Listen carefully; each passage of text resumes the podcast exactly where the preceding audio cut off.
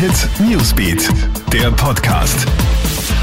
Hey, ich bin Michaela Mayer und das ist ein Update für den Start in den Freitag.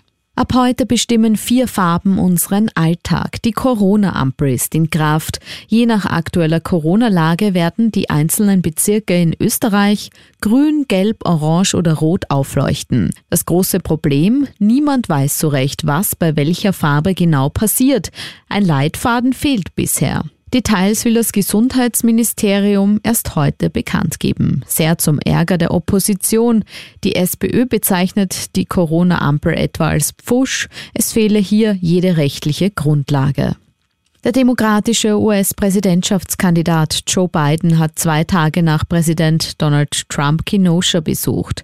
Die Stadt im US-Bundesstaat Wisconsin wird ja seit Tagen von Unruhen und Protesten gegen Polizeigewalt erschüttert. Bei einem Einsatz hatte ja ein Polizist siebenmal in den Rücken des Afroamerikaners Jacob Blake geschossen und diesen dabei schwer verletzt. Biden hat nun die Familie von Blake besucht und auch mit Blake selbst telefoniert. Biden verspricht bei seinem Besuch gegen den tief sitzenden Rassismus in den USA anzukämpfen. Und Dominic Thiem feiert seinen 27. Geburtstag mit einem weiteren Sieg bei den US Open. Österreichs Tennis-Superstar gewinnt am Abend glatt mit 6 zu 3, 6 zu 3 und 6 zu 2 gegen den Inder Sumit Nagal und steht somit zum sechsten Mal in der dritten Runde der US Open in New York. Team trifft nun morgen Samstag auf den Ex-US Open Champion Marin Cilic aus Kroatien. Krone Hit Newsbeat, der Podcast.